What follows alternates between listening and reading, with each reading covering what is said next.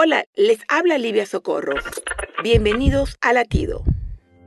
Jeremías 17, 7 al 9 describe las bendiciones que corresponden al hombre que cree y confía en Dios. Y dice que es como árbol plantado a la orilla de un río que echa sus raíces y sus hojas son siempre verdes. Me gustaría que meditaras en los siguientes cuatro aspectos que acompañan al hombre que confían. Número uno, los que confían en Dios tienen firmeza y profundidad, no se dejan vencer por el desánimo. Número dos, no temen a lo que vendrá mañana, pues en Dios está toda su confianza. Número tres, nunca pierden su fuerza. Número cuatro, están listos para dar fruto en todo tiempo, pues todo lo que hacen es para bien. Si sientes que estas características no te definen, es hora de meditar y preguntarte, ¿solo creo o estoy confiando realmente en Dios? Latido les llega a través del ejército de salvación.